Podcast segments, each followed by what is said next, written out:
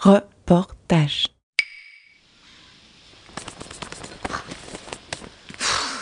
Et voilà, on est dans une fourmilière. Bravo l'instinct.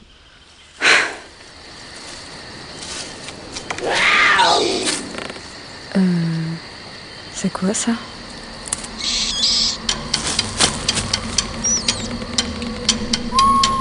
Une citadine dans la brousse. Parce qu'on peut tous être aventuriers. Même elle, même toi. Ça y est, je suis touchée. Je vais mourir.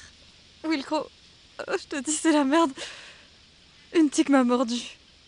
Il m'a mordu pile entre le sein et l'aisselle. L'endroit bien chaud et tendre, comme il les aime. En tout cas, selon Nina.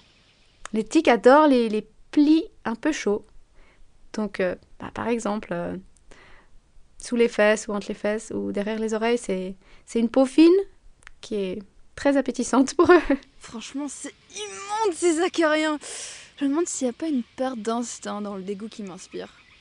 En tout cas, faut que j'agisse. Et vite. Parce que plus j'attends, plus j'ai de chances de choper une de ces maladies horribles, comme la tychophalyngite, ou plus sérieusement la maladie de Lyme, ou encore l'encéphalite, à savoir ce truc ignoble où ton cerveau se liquéfie, ou un truc du genre. Je te conseillerais de prendre avec un petit miroir pour pouvoir observer les parties que tes yeux peuvent pas voir. Alors hop, je tourne cette crevure jusqu'à ce que sa tête se détache. Ah flûte Zut Ah crotte de bique Je crois que j'ai perdu la tête. Faudra que je garde un œil sur les lieux du crime. Enfin, ce truc de tic, ça me fait penser à toutes les peurs que j'avais en me lançant ce défi. La peur a toujours euh, un objet conscient, à la différence de l'angoisse, qui est aussi un, un objet, mais qu'on ne peut pas nommer. La peur est un signal d'alarme nécessaire et utile. Si vous n'avez pas peur du, rugissement du tigre dans votre forêt, à vous faire tressaillir les, vertèbres de frissons, vous risquez de vous faire bouffer rapidement. Cette peur est, d'abord un signal d'alarme, mais dans nos sociétés, euh, d'alarme de quoi? Puisque le risque réel de vous faire bouffer par un tigre, euh, dans nos sociétés, c'est c'est réduit à, à peau de chagrin. On peut très bien imaginer qu'on puisse avoir besoin de se faire peur avec du réel, de retrouver quelque chose euh, du réel, de, de- de ce rapport à la, à la nature, mais avec ses angoisses. Je crois qu'en premier lieu, il y avait le stress de passer mes nuits seule dans un milieu potentiellement hostile. Au début, j'avais très peur. Donc, je pense qu'on a ces... on a un instinct de, ok, il y, il y a potentiellement un danger qui se cache quelque part parce que je le vois pas. Et à moins qu'on arrive à se raisonner, à se dire non, c'est bon, tout va bien. c'est juste mon imaginaire là qui, qui fait monter l'adrénaline. La peur de, de la nuit dehors, c'est quelque chose que je connais bien en fait. Pourtant, j'ai passé euh, enfin, des centaines de nuits dehors, enfin plusieurs années, je pense aujourd'hui, euh, en cumulant. Et euh, j'ai peur la nuit tout seul dehors. Euh, et du coup, c'est hyper intéressant en fait d'apprendre à connaître cette peur et, de devenir pote avec ta peur en fait. Et de, de- te rendre compte que tu peux faire les trucs même que tu as peur. Et, et finalement, euh, de traverser une expérience sans qu'en fait ça limite en fait tes possibilités et, et d'apprendre à fonctionner avec. Je crois que j'ai regardé trop de films d'horreur, hein. mais en tout cas, je m'imaginais pas tranquille ici. J'avais pas complètement tort.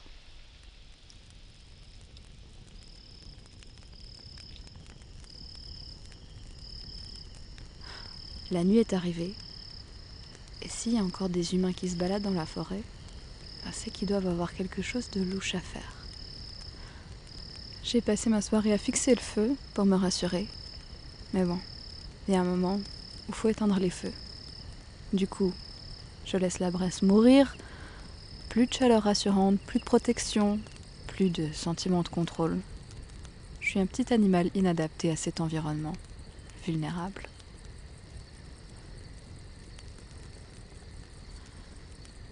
Ouais, j'avoue qu'au final ça va encore. Pour l'instant, vu que je mange presque rien, je bois beaucoup et donc à chaque fois je me réveille au milieu de la nuit avec une irrépressible envie de faire pipi. Bon, forcément, j'essaie d'abord de pourparler avec mon propre corps pour négocier de me rendormir l'air de rien. Évidemment, ça ne marche pas. Du coup, je me retrouve systématiquement l'effet salaire, un peu à l'écart de ma tante, au milieu de la nuit.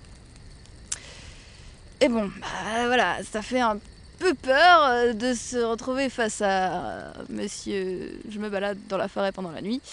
Mais je réussis à rationaliser cette peur, un peu grâce au conseil de Noé. C'est plus dangereux parce qu'on n'y voit rien, c'est tout. Donc oui, si on doit se déplacer de nuit, ça peut être dangereux si on n'a pas prévu de frontal ou de manière pour, pour y voir. Mais euh, ça réveille plutôt des, des peurs que, que des réelles peurs. Moi, je me sens plus en confiance dans la nuit dans une forêt que, que la nuit dans une grande ville. Enfin, je trouve que c'est, j'ai plus de chances d'être en sécurité dans ma forêt, en tout cas. Bon, j'avoue, je dors quand même pas comme un bébé, mais au moins j'ai pas mon téléphone à sortir au moindre petit début d'insomnie. Ça aide. Et le truc, c'est qu'il y a un certain nombre de bruits non identifiés.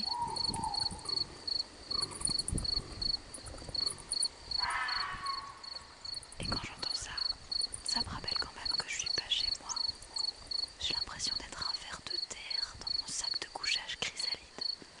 Alors que les autres animaux là-bas, ben, ils sont chez eux.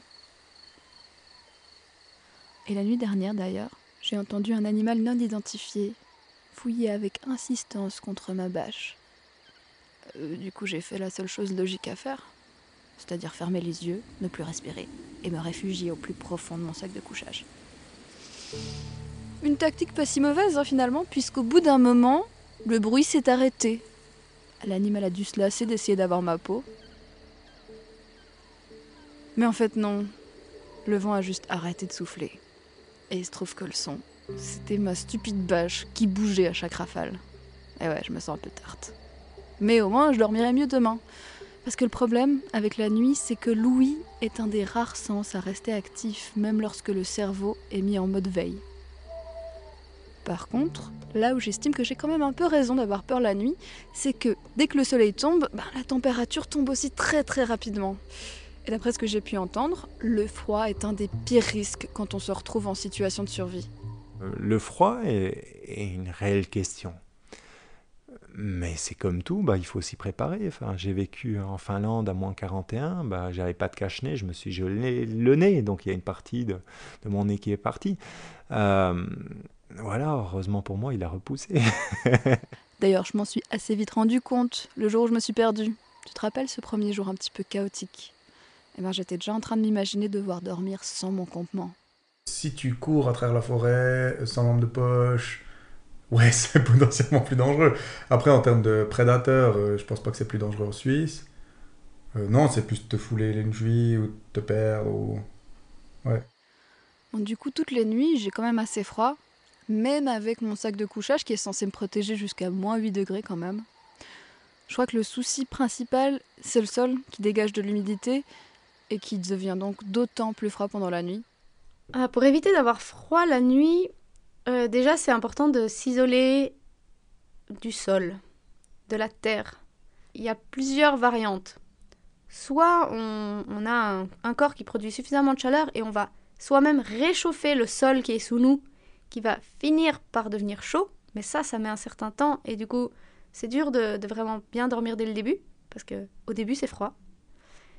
Euh, et en fait, le, luxe, le, super confort, c'est de se créer un matelas avec ce qu'on trouve. Ça peut être des feuilles mortes ou alors des herbes, des, fougères, enfin toutes sortes de, plantes un peu molles quand elles sont mises en tas, ou des mousses. Ça, c'est aussi super. Donc on peut faire plusieurs couches. On peut commencer par des feuilles mortes, ensuite des herbes, et puis finalement de la mousse. On se crée vraiment un lit qui va garder notre chaleur. Une technique que moi j'adore, c'est chauffer des pierres au bord du feu. Et ensuite, je prends les pierres comme des bouillottes. Je les prends dans mon sac de couchage.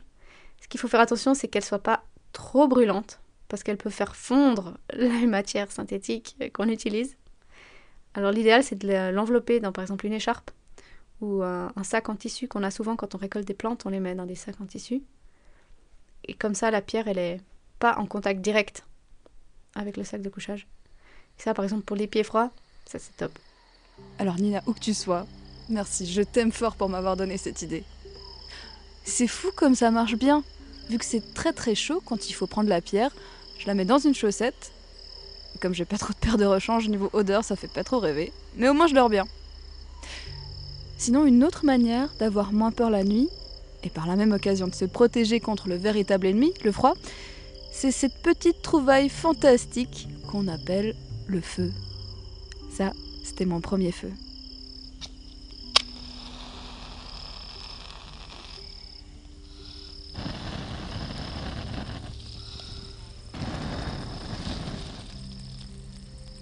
C'est un peu comme ma télé, je peux passer des heures à le regarder.